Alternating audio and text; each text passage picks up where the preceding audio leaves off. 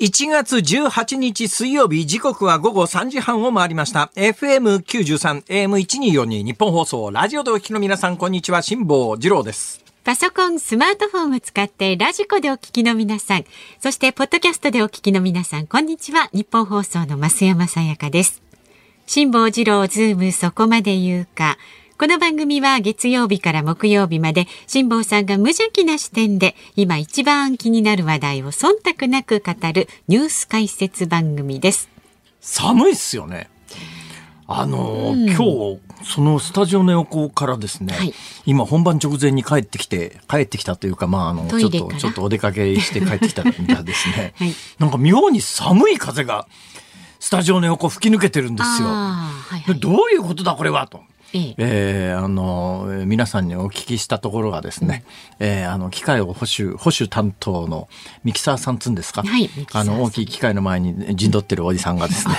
あそれはね。あの機械冷やすためですは機械冷やすんだ。あんまりあの昔のコンピューターってよくありましたけどね、うん、昔のコンピューターってなんかあのキンキンに冷えてないと動かないみたいなんで。なんか昔のコンピューター室行くと、やたら空調効いてんね、ここ、はいはい。これ人間のためじゃありませんから、あの、機械のために冷やしてますからって言われて、なんか今でもそんなことが行われてるんですか？このサブコントロールルームっていうんですか、はい、この金魚鉢と呼ばれる、あの、我々喋り手がいるところの横の部屋のところが、やたら寒い風がピューピュー吹いてるんで、まあ、びっくりしましたけどね。そこまで冷やす必要はないですけれど、あんまりね、熱くなっちゃいすぎるのはね、よくないんですよね。そうですか。加熱するとどうなるんですか？どうなるんですか？ボンって言ったりするわけですか？そうなんないと思うちょっと試しに加熱してみますか？いやいやいやどうなるのか？だんだん音がふわふわふわふわみたいな。みたいな声 そんなにもろくはない えー、まあいうことでね、えー、いうことで寒いんですよ。で、あの私おかげさまでですね、ありがたいことにあの東京の家においては。えー、この日本放送のですねラジオリビングの毛布と、えー、と羽毛布団を使っておりますから、ね、毛布と羽毛布団で十分あったかいんです。それでもね、うん。最近気がついたんです。はい、やっぱりね、長袖長ズボンのパジャマみたいなものを着てるのと着てないのとでは全く違うと。そりゃあね。ほいで、私、ほら、あの、皆さんごご存知のように、はい、あの、寝るときには、うん、あの、シャネルの5番しか身にまとわないで 寝てるわけですよ。そうですか、そうですか。昔そういうのありましたよね。シャネルの5番しか、あの、つけてないのっていうのが、それでなんかアメリカの有名女優かなんかもそんな話がありました。最近あんまり聞きませんね、そういうの。そうですね。シャネルの、シャネルの5番しか、私はどっちかというとシャネルの5番しか身につけないタイプのもんですから。あ、そういうタイプだったんですか、寝るときは。シャネルの5番だけではですね、やっぱ寒いわ。寒いですよ、冬は。それで気がついて、ある時からパンツと T シャツはつけることにしたんですが、でパンツと T シャツでも寒いっすね。本当に寒い時には。で本当に寒い時ってどこが寒いかっていうと、はい、太ももから下半身にかけて、これ非常に重要ですね。だから上が長袖であるか半袖であるかよりも、下が長ズボンなのかパンツ1枚なのかによって、保温状況が随分違ってですね。私、レクオーマーみたいのして寝てますよ、最近。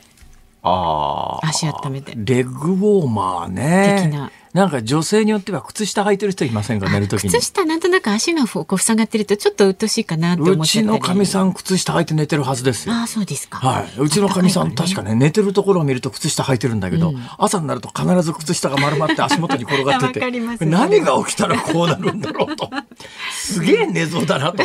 寝相って靴下脱げちゃうほどの寝相なのかと。にほらちょっとなんかあるんですよ。そんなことがあって、でふっと気がついたんです。私子供の頃は子供の頃まあ家が埼玉県の、うん埼玉県のあの武蔵野ってですねやっぱり東京よりも気温が12度低いんですよ。ね、私やっぱり一番小学校の時辛かったのは小学校の時に朝礼っていうのがあったんですね。はい、小学校の朝礼の時にこう校庭に並ぶじゃないですか。ほ、うん、いで私が住んでた埼玉県の入間の小学校の校庭はですね、霜柱が立つんです。最近霜柱ってほとんど見なくなりました。見なくなりましたよね。サクサク踏んだりしてましたよね。霜柱見なくなった理由は2つあって、はい、あちこち舗装されたんで、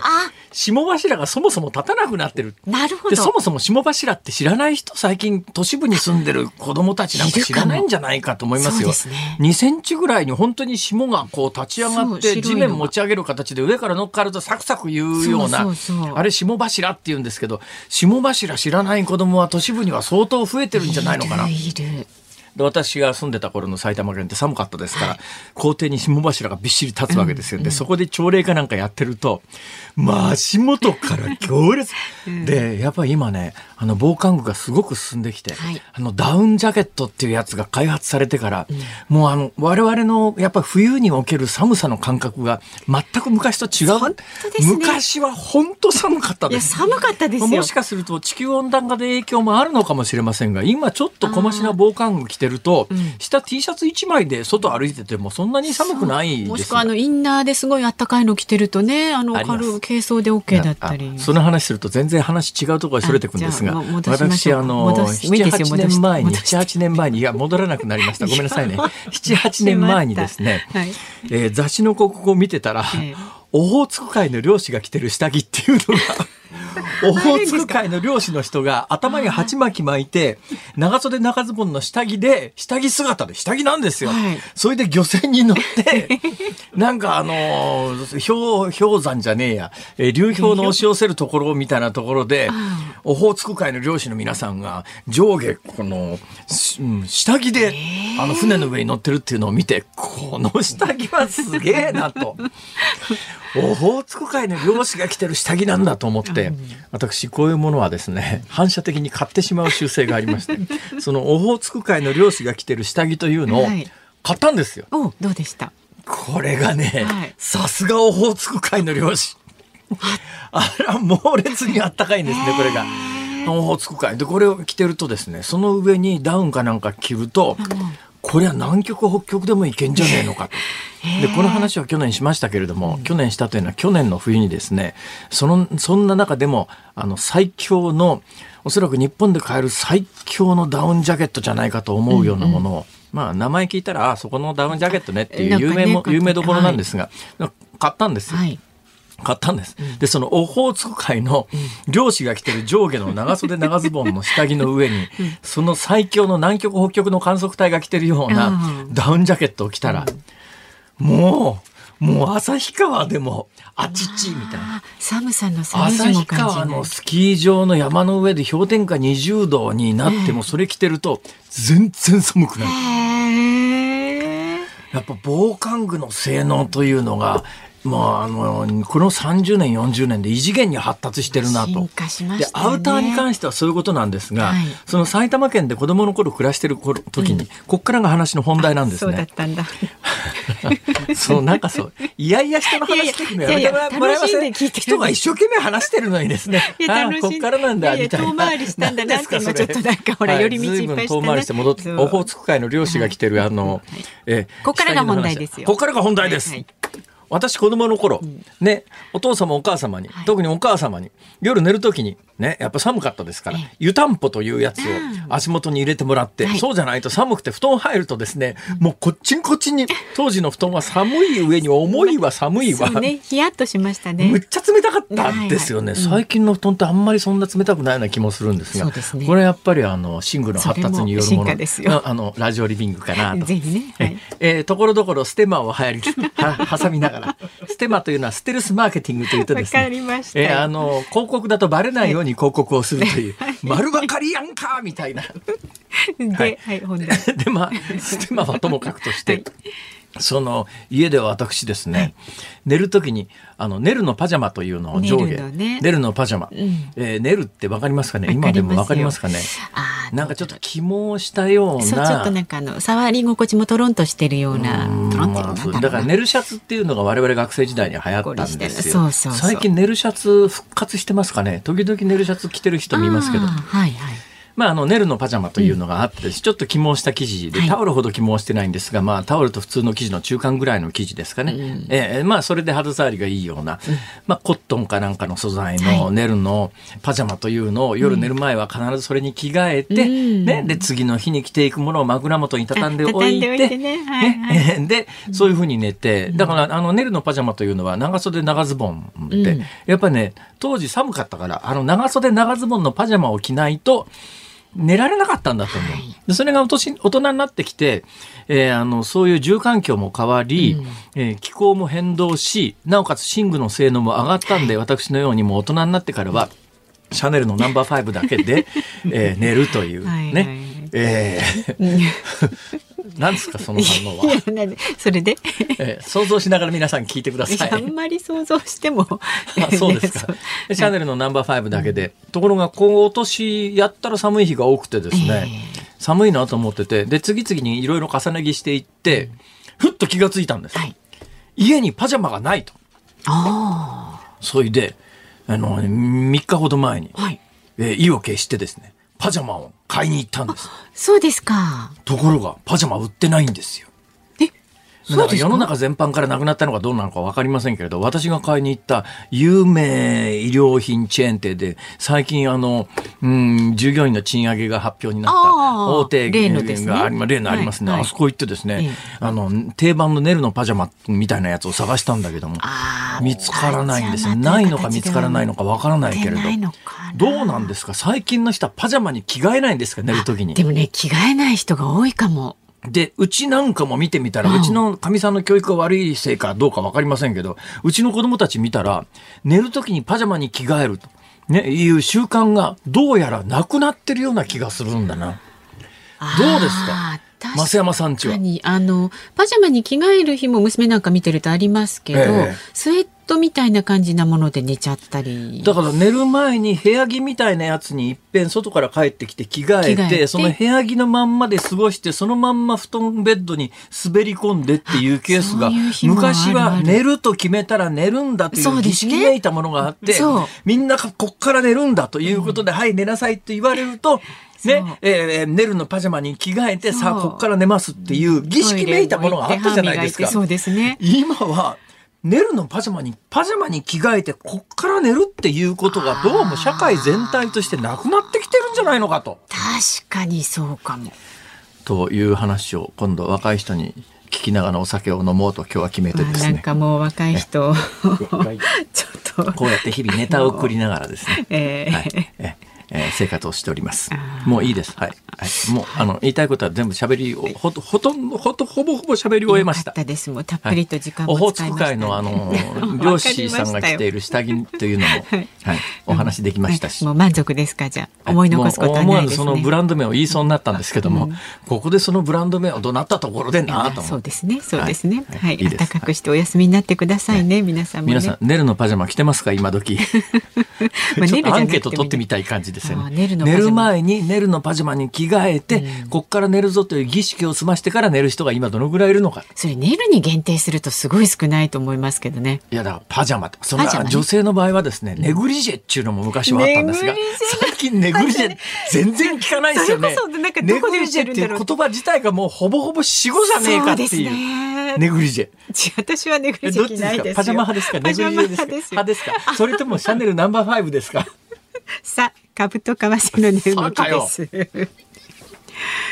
あ、ツイッターアンケートをね作ってみるはい、じゃあ寝るときに二択に寝るときに寝るに限りません。寝るときにパジャマに着替えるか着替えないか皆さん教えてください。あ、じゃあ二択ですのでツイッターアンケートしますんでねぜひ。私が子供の頃って少なくとも私の周りで、うん、まあ一定以上貧しい人は知りませんけれども、うちなんかどっちかというと、ま、貧しい家庭ですから、親、まあ、今公務員っていうとそれなりに給料ね、はい、高いっていうか、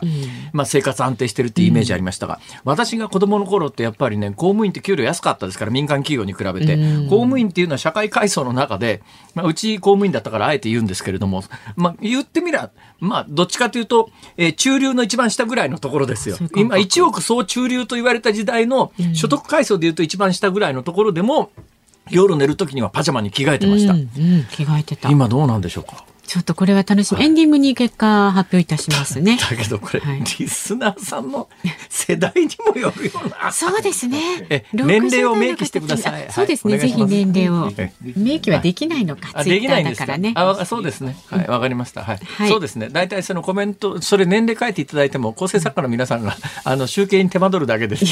勘弁してくれよという顔を今ものすごい勢いでされましたんで。ご意見としてズームアットマーク一二四二ドットコムにねお寄せください。さあ株と為替まだ言っておりません。今日の東京株式市場日経平均株価は大幅続伸となりました。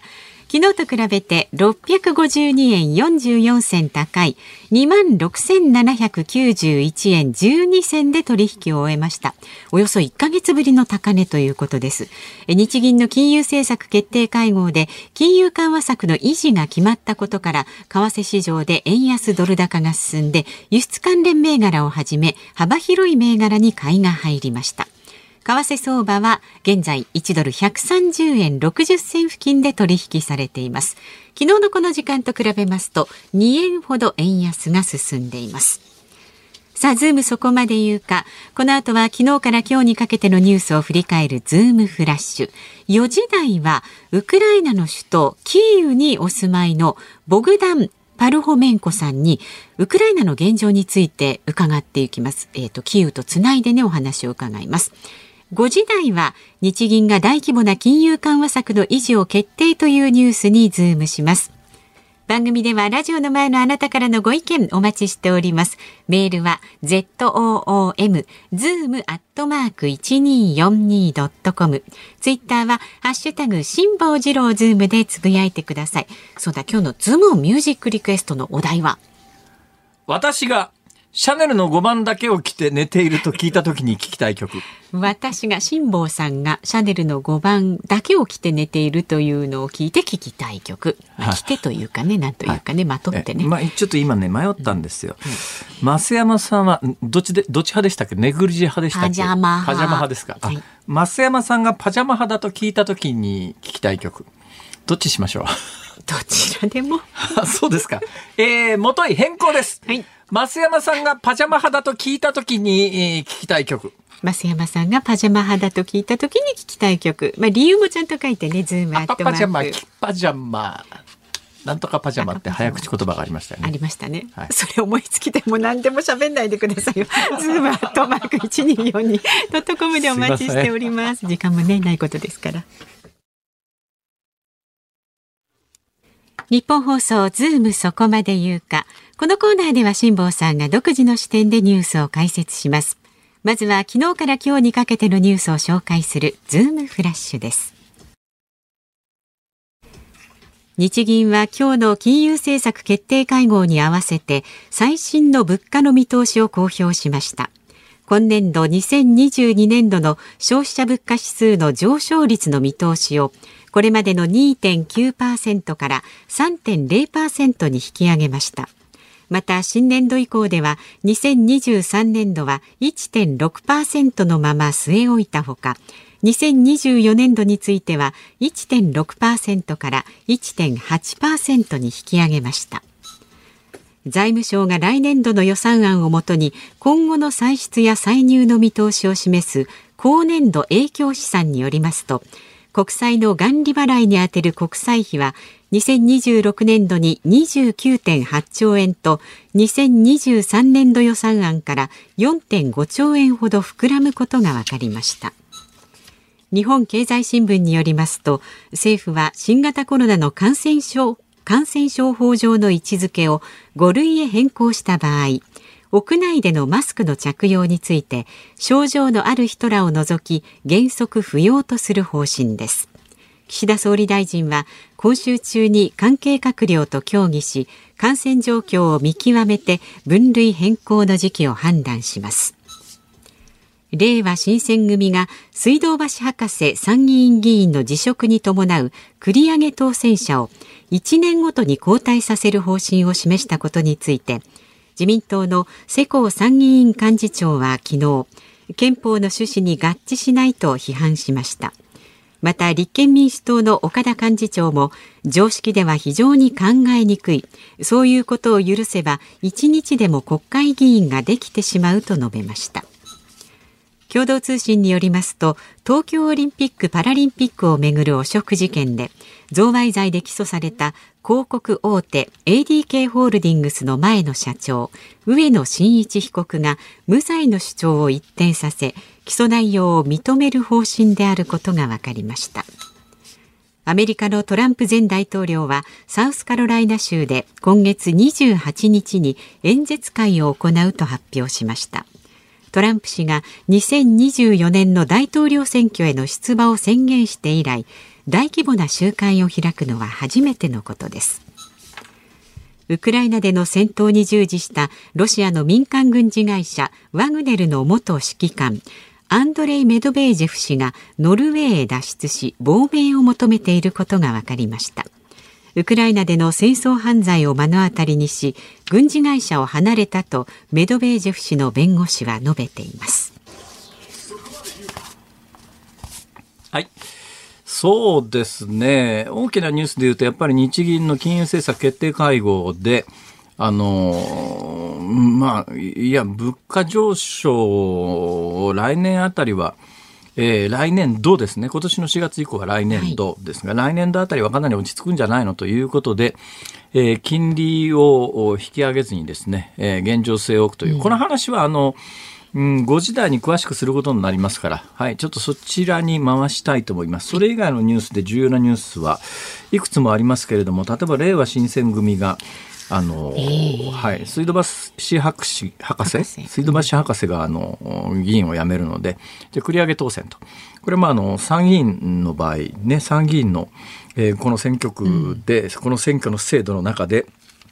比例で当選した人は、その政党に、まあ、議席が配分されてるわけだから、はいうん、そこの名簿から一人、まあ、辞めるということになると、下から同じ政党の中で繰り上げ当選になります。えー、そうすると、まあ、令和新選組の中で落選した人たちを、まあ、1年ごと順番に国会議員にしていくと。うんえー、山本太郎さんが発表してですね、うん、まああちこちから結構批判されているということなんですが私はね基本的にこれに関して言うとあんまり批判する権利がないなと思うんですよ。というのはねもともとなんでかというともともと私参議院はいらない派だから。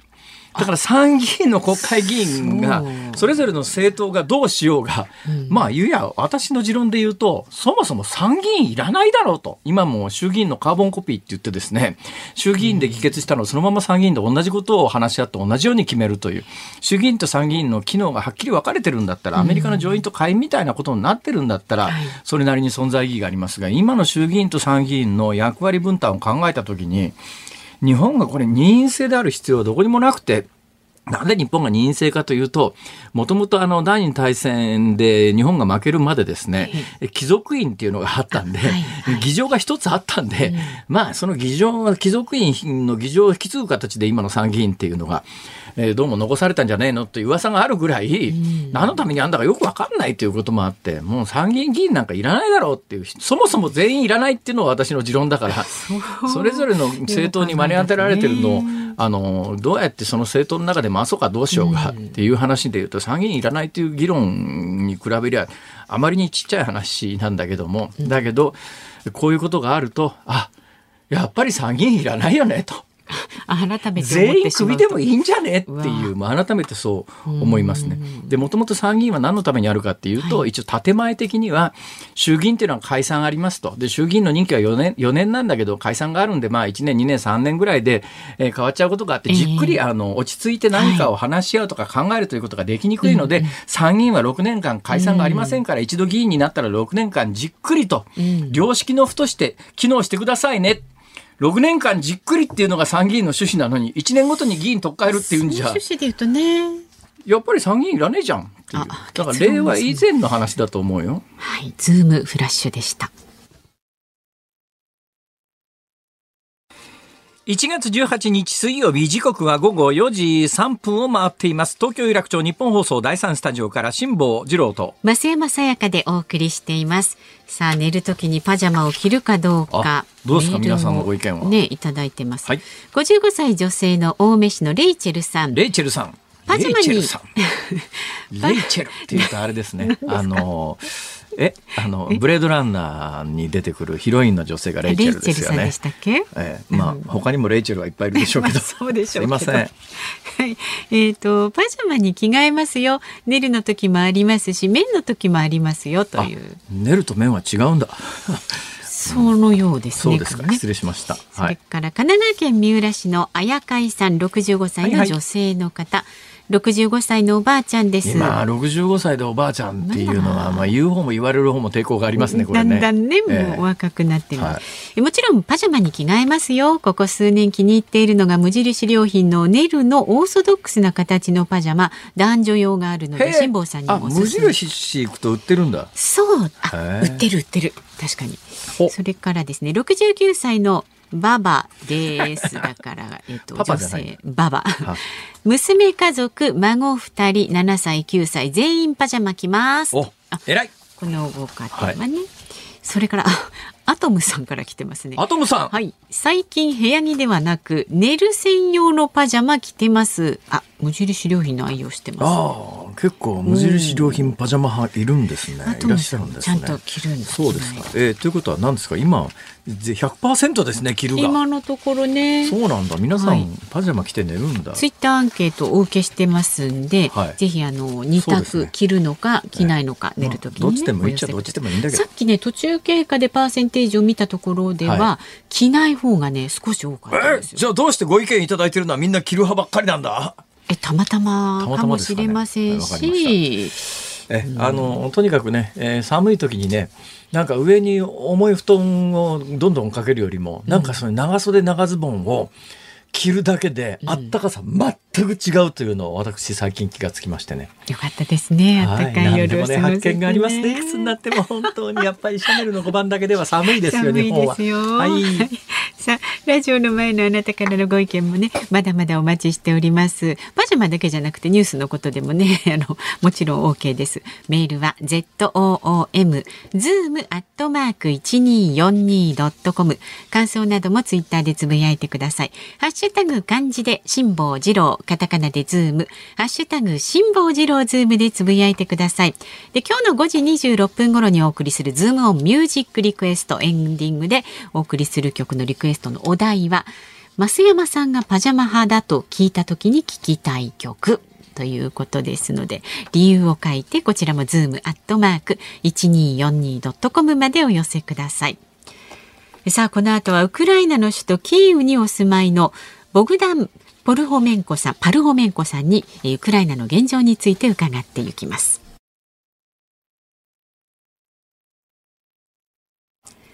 辛坊さんが独自の視点でニュースを解説するズームオン。この時間特集するニュースはこちらです。ウクライナの大統領夫人ダボス会議で戦争終結へ結束訴える。ゼレンスキーウクライナ大統領のオレナ夫人は17日、スイスで行われている世界経済フォーラム年次総会ダボス会議で演説を行い、平和を取り戻すには結束が必要と訴え、戦争終結に向け影響力を駆使するよう各国や企業の首脳らに促しました。さあではここでウクライナの首都キーウをつなぎます。キーウにお住まいのボグダン・パルホメンコさんにウクライナの現状について伺っていきます。ボグダンさんよろしくお願いします。よろしくお願いします。なんか、あの、東京のスタジオからですね、あの、戦地ウクライナにいらっしゃる方とこう、電話、まあ、あの、今これ、ズームの回線らしいですけれども、で、お話しするということ自体、なんかも、申し訳ないなという気持ちに正直なるんですけども、今、あの、ボグダンさん、あの、ウクライナのどこでどうや、どういう状況で、えー、回線つなげてらっしゃるんですか？はい、今、あの、キーウの方にいるんですけども、場所はまあ比較的中心地で、大統領官邸とか、あの、近くにあるようなところで、ええ、ちょっと今、あの、僕の自宅の方が停電が起きてるので、今、あの、車の車内の方から、あの、比較的電波がまだ通りやすいところから繋いでるような状況でございます。ああ。ということは自宅を出て車からの電力を得ながら、あれですか、Wi-Fi 捕まるところがあるということですか？えっとね、Wi-Fi というか、その携帯のキャリアの電波が取りやすいところがあるんですよ、ね。ああ、なるほど、なるほど。そういうところを探して、まあ、あの、車の中から接続してるっていうのが、まあ、結構最近の日常の風景になります。すいません、ありがとうございます。で、まあ、僕らさん、今こうやってお話ししてると日本語完璧なんで、あれ日本の方かなと思うとですね、ウクライナ生まれで4歳、5歳ぐらいの時に日本にいらっしゃって、中学卒業するまで日本にいてからウクライナに戻られたっていうことですね。はい、全くその通りです。えー、で、国籍はウクライナですか？えっと、ウクライナです。僕はあの日本の永住許可は取得してるんですけども、ええ、国籍はまだウクライナの国籍のままです。そうすると、年齢的に今、1986年生まれということは、年齢的には36歳前後ですか？あの、どうなんですか？ウクライナでその36歳の男性っていうのは、徴兵、兵役の可能性っていうのは今どうなんですか？ああります、あります。あの、基本的には、あの、すべての男性が、え18から60歳までは、あの、対象になりますので、ええ、あの、僕も、あの、対象にはなってます。ただ、あの、ウクライナの場合、全員誰でもかんでもこう軍隊の方に連れて行かれるわけではなくて、必要な職種とか専門性とか、そういうのをまあ見極めながら招集っていうのがかかっていくので、ええ、あの、まあ、例えば僕の場合、あの、まあ、ボランティア活動をやってたりとか、日本の皆様に対して情報発信していたりとかするので、え、まあ、多分、あの、すぐまあ、連れて行かれるっていうことは、まあ、ないのかなというふうに思ってますし、まあ、他のメンバーでも実際に軍隊の方に行ったけど、いや、あなたは必要ないから、あの、また必要になったら連絡しますっていう方が多かったですね。なるほど。周りでは。でも逆に言うと、招集の可能性もあるということですよね。あ、100%あります。戦争が起きてるので、まあ、こればかりは仕方がないです。はい、あの、僕自身も軍隊学科卒業してますから、あの、ウクライナっていうのは徴兵制なので、すべての男性があの、軍隊学科か、まあ、実際に軍隊に行って、まあ、1年か1年半ぐらい、あの、学ぶっていう場をえ選択することができるんですけども、基本的には皆さん、あの、この教養は受けてますから、軍隊に関する、あの、ですの、そういうことです。あの、ということになると、ボグダンさんは自動小銃その他の扱いは分かってるっていうことですよね。えっとね、あのー、一応学びました。ただ、あの、僕らがまだ学んでた時っていうのは戦争が実際に起きていたこと、時じゃないので、多分今と僕らがあの、この学んでた時っていうのは比較的違うのかなと思います。ただ、ウクライナほとんどの人は銃、まあ、銃を撃ったことっていうのはあると思います。ああ、あのね、本当にあの、不謹慎で嫌な質問だと自分でも思いながら聞くんですが、これもしボグダンさん招集されますよね。で、前線に配置されたとして、目の前にロシア兵がいたら、やっぱり引き金引いて相手殺さなきゃいけないっていう状況になりますよね。その時に引き金って引けるもんなんですかね、心理的に。あの、僕は多分無理ですね。あの、自分のことよくわかってるので。ただ、あの、引き金引いて、例えばその相手を殺すってなっても、まあそこに対する罪悪感っていうのは多分、ロシアの方に対してはないと思います。それぐらいやっぱりひどいことをやられてるんで。まあ逆に言うと、そこで引き金引かなきゃ自分が撃たれる可能性みたいなものに、そういう状況下に置かれたらどうするかっていうと、またこれ話は違ってくるかもしれないですよね。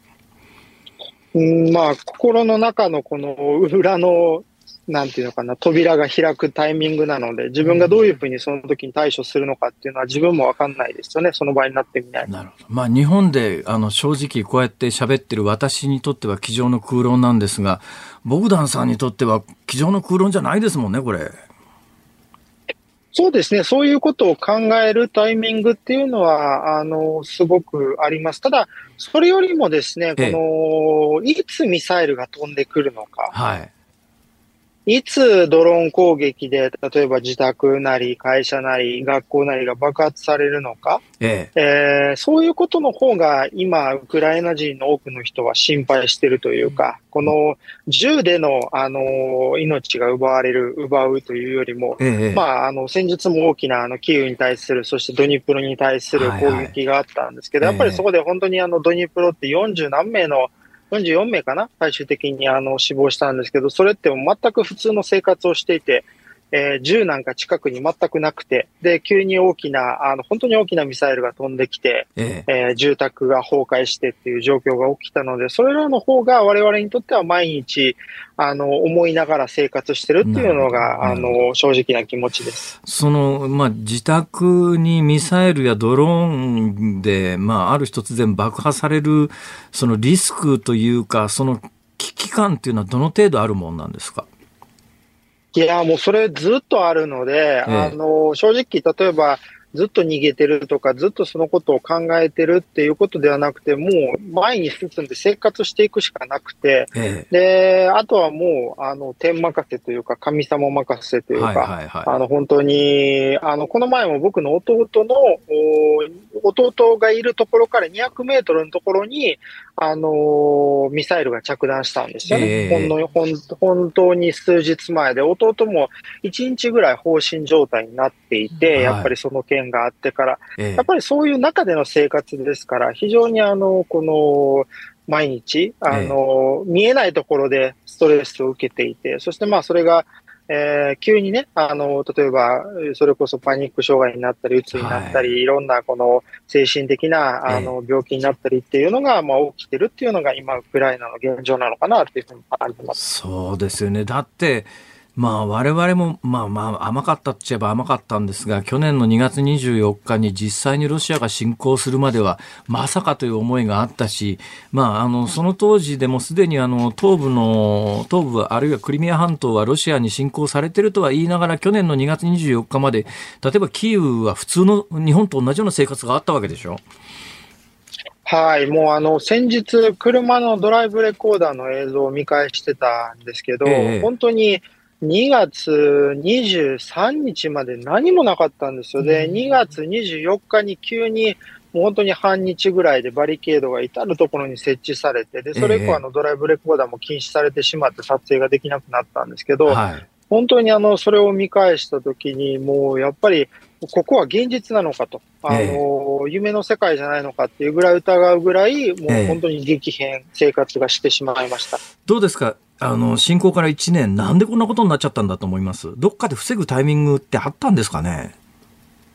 多分、ロシアとの関係っていうのは、これぐらいのことがないと切れなかったんじゃないですかね。あの、多分防げなかったと思います。あの、もともと、えー、やっぱりいろんな国民がまあ混ざってるっていうのもあるし、同じ国だったっていうのもあるし、えー、あの、やっぱりこれぐらいのストレスでやっと切れるんじゃないかなっていうふうに思ってます。で、まあ1年が経ったんですけど、非常にやっぱり、あの、長引いてますから、まあ、さらにあと数年はかかるんじゃないかなっていう気持ちがあるので、えあとこの数年間をどれ、どういうふうに耐え忍ぶかっていうのが一番大きな僕らの今の、まあ、ミッションというか、あの、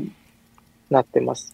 どうですか、ボグダンさんの周りのウクライナの、まあ、多くの人の意見というか感覚なんですが、対ロシアに対して今どんな、どんな、感情というか今後のことも含めてどう思ってる状況ですか？いや、もう基本的には大嫌い、そして大きな憎しみ、ええ、そして、あの、やっぱりこの、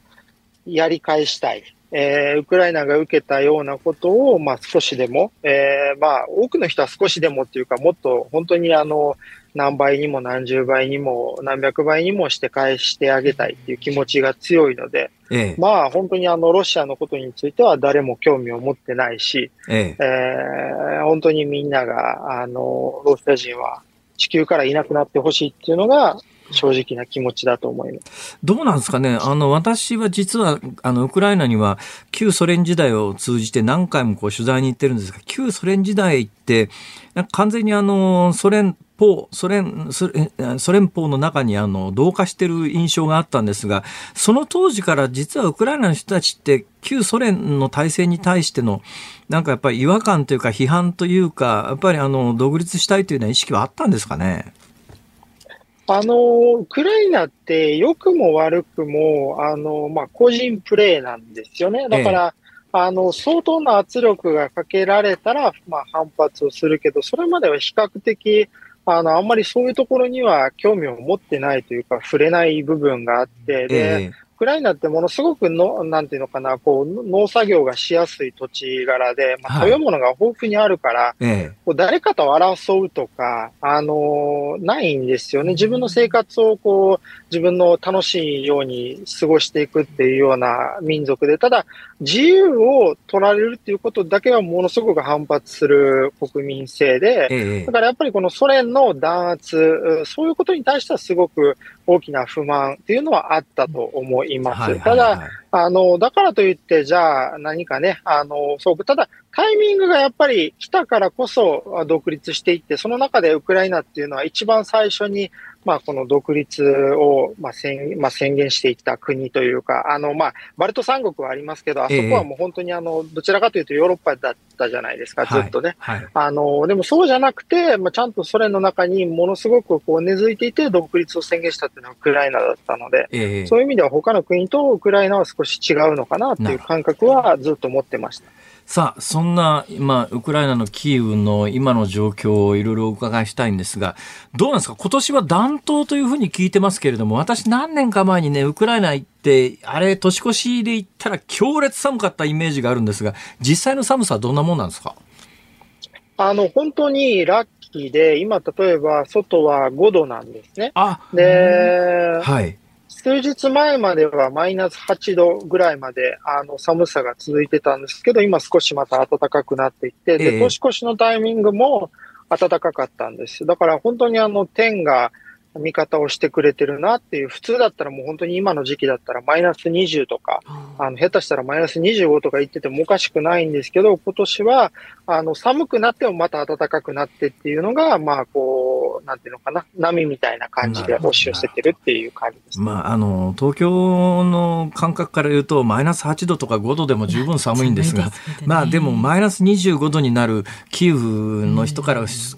りゃ、0度前後なんて、ああ、暖かいねっていう感覚なんでしょうね、きっとね。はい、あの、やっぱり、本当にあの、もともとはキーウってマイナス30ぐらいまで、まあ、下がるというか、あの寒い時は、あの、えー、なっているところなので、えー、まあ0度ぐらいだったらありがたいというか、あの、まあセントラルヒーティングとか電気が比較的なくてもまだまだ生活できるよねっていうのが、うん、あの僕らの気持ちです。その電気っていうのは、まあ今ご自宅が停電したんで、えー、外で車の中からっていう話が冒頭ありましたけれども、あの、キーウの市内ってどのくらい電気通ってるんですか？あの、電気は全部通ってるんです。ただ、結局その1日何時間使えるかが問題で、例えば、あの、基本的には今、半日間は使えないっていうような状況なんですね。あの、3、4時間交代ぐらいで、まあ、こう、電気がついたり消えたりっていうのを繰り返すんですけど、ただ、例えば前回みたいに、あの、数日前みたいな攻撃があると、それでまあ、一気にこの電力状況っていうのが悪くなってしまって、それこそ1日16時間なかったりとか、はい、場所によっては20時間なかったりっていうのが、例えば僕の、あの、弟のエリアあ、弟が住んでるエリアなんかは、1日2時間、3時間電気があればいいなっていうぐらいの感覚で、本当にあの、ほぼほぼ家に入れないんですよね。何もできないので。その、えー、暖房なんですが、まあ、ボグダンさんの家ってどうやって暖房してるんですか？何を使って暖房してるんですか？あの、ウクライナって基本的にはセントラルヒーティングというものがあって、ええ、あの、パイプの中をお湯が通っていくんですよ、はいはいはいはい。それでまあ建物自体が温まるっていうシステムがまああの一般的で、あの僕のお家もそういうセントラルヒーティングで温めるっていうような。そのセントラルヒーティングの熱源は何なんですか？あのー、まあ、お湯を沸かして、あのーはい、例えば火力発電所であったりとか、あえー、まあ、原子力発電所とか、そういうところで、まあ、お湯を沸かして、それをパイプを通して、すべての住宅を巡らせてるっていうことはいはいはい、となると、発電所自体が止まっちゃってると、そのお湯も止まっちゃいますよね、それ。はい。あの、お湯自体はまだ、例えばそれで生成されてても、ええ、あの、もっと言えば、この、それを組み上げるポンプが止まっちゃうんですよね。お湯を、ね、あの、巡る、循環させてる。そうすると、まあ、建物の温度がどんどんどんどんこの停電中っていうのは下がっていったりしてしまうので、まあ、結果的に寒くなってしまうと。ええさあ、その、そんな状況の中で、まあ、キーウにボグダンさんいらっしゃるわけですが、えー、何かその、日本にに求めることとか、今一番欲しいものとか、まあ、もちろん一番欲しいものって言ったら根源的には平和なんでしょうけれども、えー、まあ、あの、具体的になんか、これが役に立つとか、こういうものが足りないとか、そういうことってある、ありますか？はい、あのー、まあ、まずこの戦争、ウクライナで起きている戦争というのは、あのー、日本にすごく関係していて、ええ、あのー、日本もロシアのお隣さんですから、ウクライナがもし、例えばその戦争に負けるような状況になれば、次は日本が、えー、まあ、襲われるというか、あの、攻撃される可能性も十分にある。ですので、まあ、ウクライナをぜひサポートしていただきたいという気持ちが一つで、もう一つは、あの、ウクライナっていうのは本当に多くの、あの、攻撃を受けてます。あの、ウクライナ、人もすごく頑張ってはいるんですけども、まあ、復興していく、インフラをと、まあ、再整備していく、そういうことはやっぱり日本のこの震災後のあの技術、えー、復興の技術なんかがすごく活かされると思うので、まあ、ぜひその、えー、日本国としてもそうですし、例えば企業単位なんかでも、えー、可能であれば、あの、ウクライナのサポートをしてほしい。そして、まあ、あの、小さなことで言えば、例えば、あの、日本にある回路、えー、温まる用の回路なんかがあると、非常にあの、こちらの冬、あの、乗り越えるのが。いわゆる使い捨て回路みたいなもんですか？そうです、そうです、そうです。あの、ウクライナでは一般的じゃなくて、回路って日本のあの、日本の人が開発されたもので、あの、まあ、最近ウクライナもあのサバイバルグッズ用品店なんかで売られるようにはなってきたんですけど、やっぱりまだまだポピュラーじゃなくて、でやっぱりそういうのがあると、あの、民間人の人もそうだし、ウクライナ軍の方もそうだし、実は僕自身も、あの、日本の人から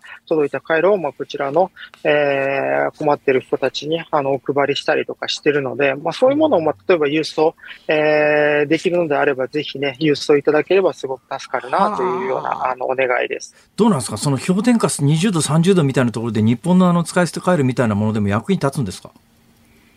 あの、立ちますね。あの、まあ、もちろん、あの、マイナス20の中で、あの、開けたりとかしたらダメだと思うんですけど、ただ、例えば比較的暖かいところ、またはその服とか今貼っておけば温まりますから、やっぱりそれだけで、例えば凍傷のリスクなんかも避けれますし、あの、やっぱり全然違う、う違いますね。で、あと最近の回路って僕も知らなかったんですけど、この寒冷地対応のものがあって、で、はい、あの、もうマイナス前提で作られてる商品があって、で、やっぱりそういうものだったら、ウクライナの全然、あの、まあ、使え、まあ、あの、非常に今まで使えなかったっていうコメントはなかったので、すでにあの、もう何万、何万枚、何、何万個っていう、あの、回路をお配りしてますので、はい、ええ。ー、そういう意味では、あの、すごく助かるなという、あの、個人レベルでもしね、あの、できることであれば。さて、えー、戦争の行方なんですが、当然ウクライナの人はみんな、あの、ウクライナが、あの、今から30年前に、えー、旧ソ連から独立した時の領土を全部回復して、えー、回復しないと戦争は終わらないと当然終えられないと思ってる、まあ当然だと思うんですが、逆にプーチンの側からすりゃ、あの、去年の2月24日の開戦の時にはすでに分取っていたクリミア半島などなどを手放す、気持ちは多分さらさらない状況の中で、どのタイミングでどういう形で戦争は終わるというふうに考えてらっしゃいます？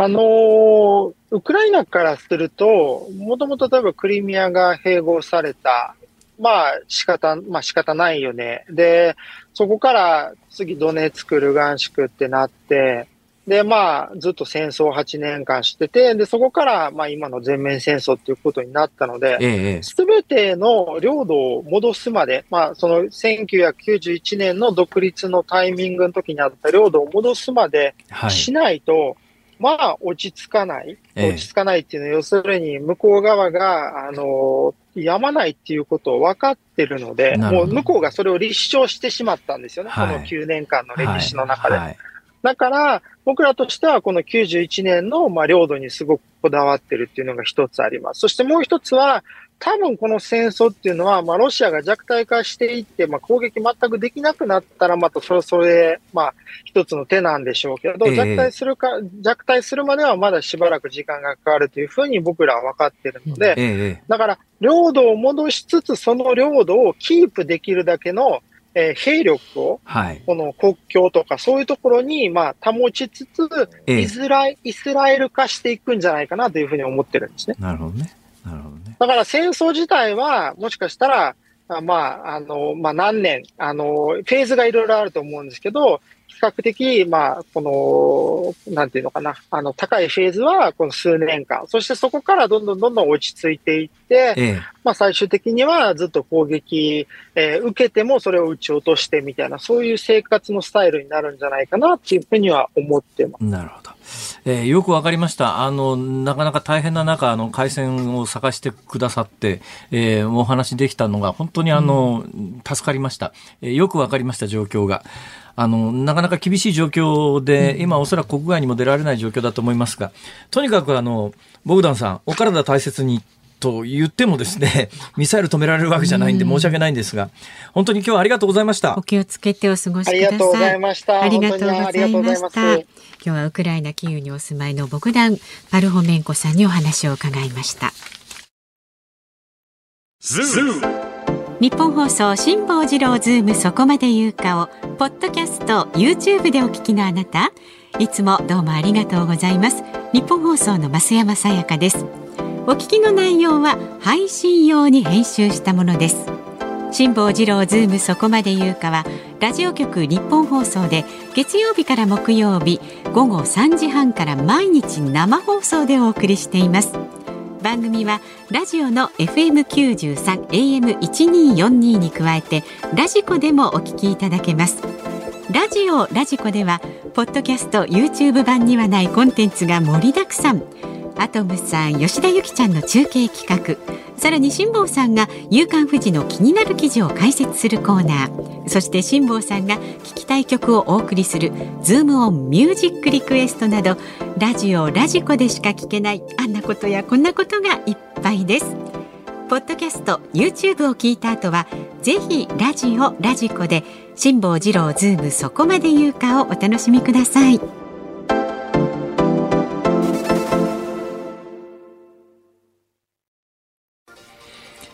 1月18日水曜日時刻は午後5時を回りました。こんばんは辛坊治郎です。こんばんはニッポン放送の増山さやかです。さあ5時を過ぎましたんでズームオンミュージックリクエストご紹介してまいります。ありがとうございます。今日のお題は増山さんがパジャマ派だと聞いた時に聞きたい曲です。ほいほい。ツイッター上ではね、パジャマを着ますか、着ませんか？って着る派着ない派って今アンケート、ツイッターアンケートも実施中なんで。そうですか。ご協力ありがとうございます。はい、よろしくお願いします。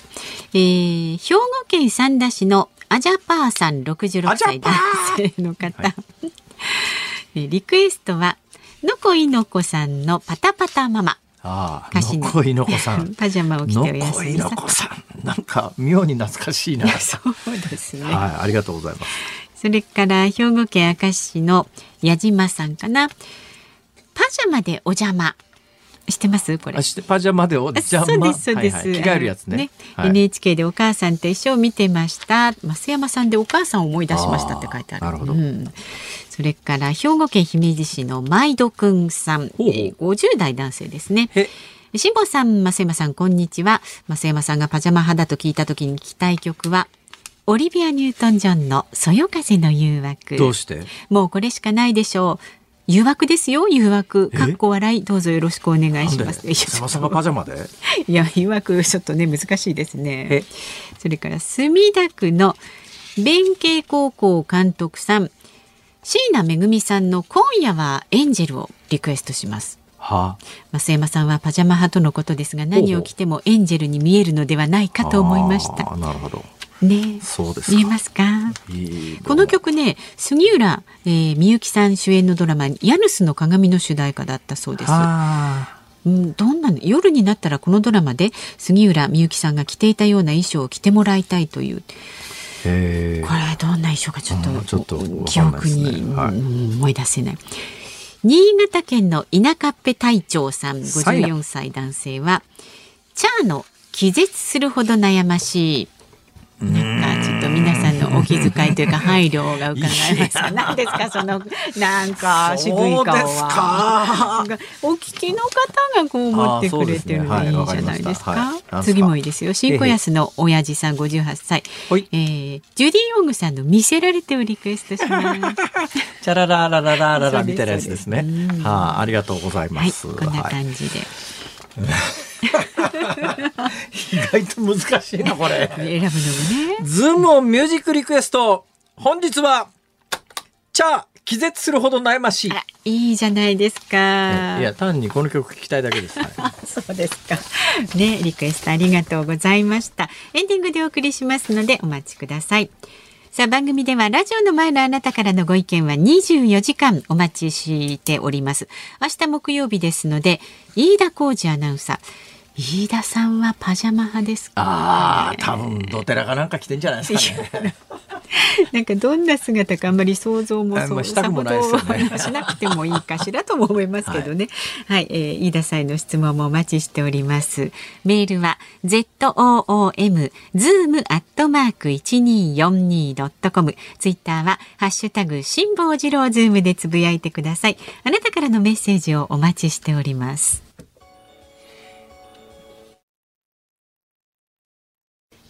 辛坊さんが独自の視点でニュースを解説するズームオン。今日最後に特集するニュースはこちらです。日銀が大規模な金融緩和策の維持を決定。日本銀行は昨日と今日行った金融政策決定会合でこれまでの金融緩和策を維持し長期金利の上限は引き上げず0.5%程度のまま据え置くことを決めました。えー、昨日今日日銀の金融政策決定会合が開かれるというのはもう前々から分かっておりまして、これに向けて、えー、12月に、あの、これで、あの、大幅な政策変更があったんで、はい、12月の政策変更で、むっちゃ儲かった外資がですね、今回も同じことが起きるんじゃないかということで、直近かなり日本国債売り浴びせてたんですが、えー、今回に関して言うと、まあ、日銀の黒田さんが、まあ、まあ、ある意味踏みとどまったっちゅうか、なんちゅうかですね、うん、えー、意地を通したっちゅうかですね、えー、そういうことになりました。だから、あの、それが決まった瞬間に、えー、損を出したくないというので、えー、一斉に、あの、えー、昨日まで、直近まであの日本国債大量に売り浴びせてた人が一気に買い戻したんで、はい、若干あの国債の値段があのあの昨日までとは違う動きをしたりなんかして、で同時にですねで日本の通貨に金利があんまりつかないということで言うとやっぱアメリカはなんだかんだ言いながら金利高いですからで日本のお金を持っていてもえー、金利つかないアメリカのお金を持っていると金利がつくということで、うん、えー、ドルが買われて円が売られて、えー、っと一気に今日は2円ぐらい円安になって130円、はい、131円を挟むぐらいの展開まで円安に触れました。まあ、あの今回ね、日銀がどう決めるか、下馬評事前の予測では五分五分だったんです。五分、五分だったんだけど、まあ、正直、いくらなんでも去年の12月に大幅な政策変更してますから、2ヶ月続いての可能性はそんなに高くないんじゃないかなとは思っていた一方で、昨日までのあの外資を中心とする日本国債に対する売り浴びせ方を見てると、ものすごい圧力かかってんなっていう感じはあったんで、すごい注目してたんですが、はい、まあ今回はまあ日銀がある意味踏みとどまったということなんですけども、今後も踏みとどまれるかというと、これはもう、あの、今年の初めから、いや、去年の年末からずっと言い続けてますが、物価次第です。で、日銀はこの物価に関してかなり楽観視。まあ、楽観視っていうのはちょっと、表現としてどうなんだと思うんですけども、どういう意味かというと、日銀はそんなに上がらないだろうと。で、今年度の予想に関して言うと、今年度ってもうあと2ヶ月ちょっとしかありませんが、はい、1年通じての物価上昇率が3%、もうすでに相当上がってますからね。うんだこれに関して言うと年度トータルで3%ぐらいの上昇なんですが来年どうなるか、はい、だから年度が変わって4月以降の物価上昇見通しを日銀はどう見てるかというと今日この金利をあの変えないっていうことに関して前提となるのがこの物価の動向なんですが来年度の物価上昇率に関して日銀は1.6%と見てます。はい、1.6%というのはまあ言っちゃなんだけど、いや、ほとんど上がんないというふうに日銀は来年度の物価。だから今、あの、足元すごい物価が上がってるけれども、年度が変わると物価は落ち着くと、こう見てるわけです。で、物価が落ち着くんだったら今の金融政策で、えあの維持できるだろうということなんですが、まあ、ちょっとこれ分かんないですね。どうなるかが。私は正直言って1.6%で済むとはとても思えないんですが、少なくとも日銀はそう見てるということであります。はい、で、えー、この金利と物価上昇の関係なんですけども、物価が上がるということは、つまりお金の価値が下がるというのと同じことです。これはわかりますか、はい、これ以上説明しなくても大丈夫ですが、つまりその物価が、物の値段が上がるよね、卵の値段が上がるよね、上がるよねっていうのは、同じ値段で買えるものが、同じお金の額で買えるものが少なくなるということですから、そう、お金の額が、お金の持ってる価値が下がるというのと、えー、物価が上がるというのは同じ意味です。で、それを食い止めるにはどうしたらいいかというと、お金の価値を上げてやれば、物価は上がらなくなるわけです。だから物価が上昇し始めた時に、一番簡単なあの解決方法っていうか、まあ、歴史的にこう行われている解決方法は、お金の方に価値をつけると。で、お金の価値ってどうやって決まるかというと、そのお金持ってると得だよねって。で、お金がどんどん将来的に目減りすると思ったら金に変えたり物に変えたりして、物の方が値打ちが上がるじゃないですか。そうするとお金の価値がどんどん下がりますが、い。や、でもお金持ってた方が金利がついてどんどん増えていくし、そのもので買えるものが増えるよねって思ったらお金の価値が上がってくるわけですよ。で、一番手っ取り早い、あの、物価の上昇を止める方法はお金に価値をつける。つまり金利を上げてやればいいと。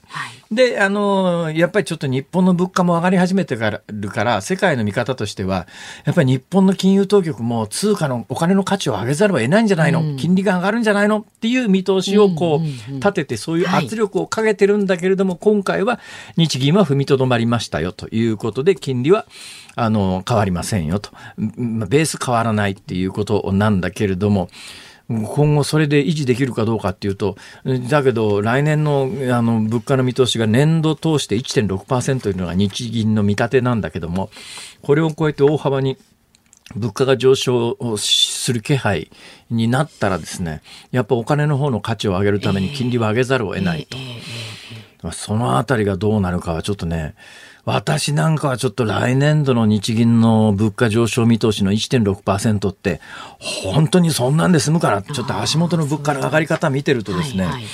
日銀ってやっぱこの1年2年ぐらいあの物価上昇率を見誤ってきてますから、うん、であの修正修正で高め高めに修正をしてます、うん、えー、ついこの間まであの2022年度の物価上昇率はつい直近まで2.9%だったんですが、うん、今なんかぬるっと3%って言って。まあ0.1%だから大して変わらないんだけども。あので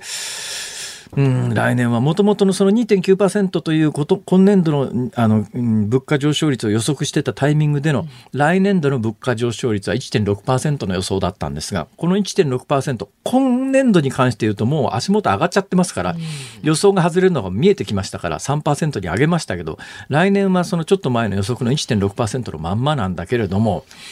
本当にそんなんで済むのかなっていうのが私の正直な最近いろんなとこ行って物の値段を見た見てる時の実感ですけどもね。こればっかしはちょっと今何とも言えないんですけども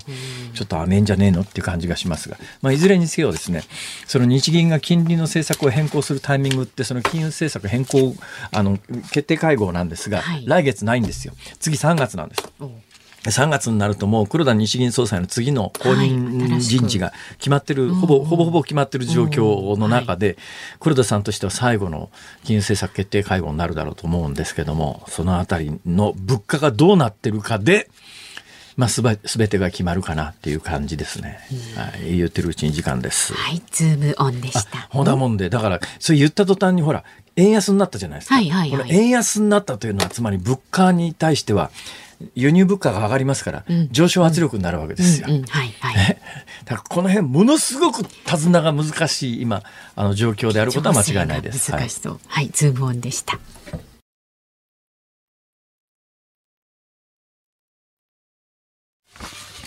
ズームオンミュージックリクエストをお送りしたのは、新潟県田舎っぺ隊長さんからのリクエスト、チャー、気絶するほど悩ましい。はい。アクユさんの詩がえー、はい、染み渡りますけれども、でね、でも聞きながらつくづく思いました。決めた。え？俺は決めた。何？何？エレキギター始める。あ、もうちょっと影響されて ピアノ始めやっぱりエレキギターっしょ。やっぱりエレキギターかっこいいよ。もうちょっとエレキ弾いちゃうよ。はい、じゃ頑張り今日ピアノのレッスンの日ですよね。そうです。まずはそっちをちゃんと。飽きたんだ。いやいやいやちゃんとそれやもう俺エレキにするほら。はい。あでアンケート結果今日、ね、パジャマ着る気ないですか？はいどうなりました？ズームツイッターアンケートあなたはパジャマを着ますか？一番着る二番着ないでアンケート取ったんですありがとうございます。着るが48%、機内は52%。やっぱ機内人の方が多いんだ。若干多かったです。そうなってんですね。総数が1652件いただきました。ね、どうもありがとうございました。えー、ということは、1000人もの方が少なくとも聞いてらっしゃるってことですか？もうありがたいですよ。本当にありがとう。皆さんのおかげで、ね、えー、やらせていただいております。パジャマを着ようが着まいが、はい、共にありがたいリスナーさんでございます。ご協力本当にありがとうございました。さあ、お聞きの日本放送、この後5時30分からは、鶴子の噂のゴールデンリクエスト。今日1月18日はね、あの、鶴子師匠誕生日。あ、おめでとうございます。おめでとうございます。どいくつになられたんだろう。75かなぐらいかな。まあまあ、あの、お聞きになってください。大雑把ですね。調べりゃわかるだろうって話なんですけど。いやいや、おめでとうございます。おめでとうございます。明日の朝6時からの飯田浩二の OK 工事アップコメンテーターは、明治大学教授で経済学者の飯田康之さんです。この黒田総裁のね、会見についても取り上げるそうです。で、ズームそこまで言うか、明日は木曜日ですので、飯田浩二アナウンサーの登場になります。もう決めた。もうね、エレキギターに切り替え。今日のピアノのレッスン頑張ってください。本当にね。目指せ茶目指せ補填辛坊治郎ズームそこまで言うかここまでの相手は辛坊治郎と。増山さやかでした。明日も聞いてね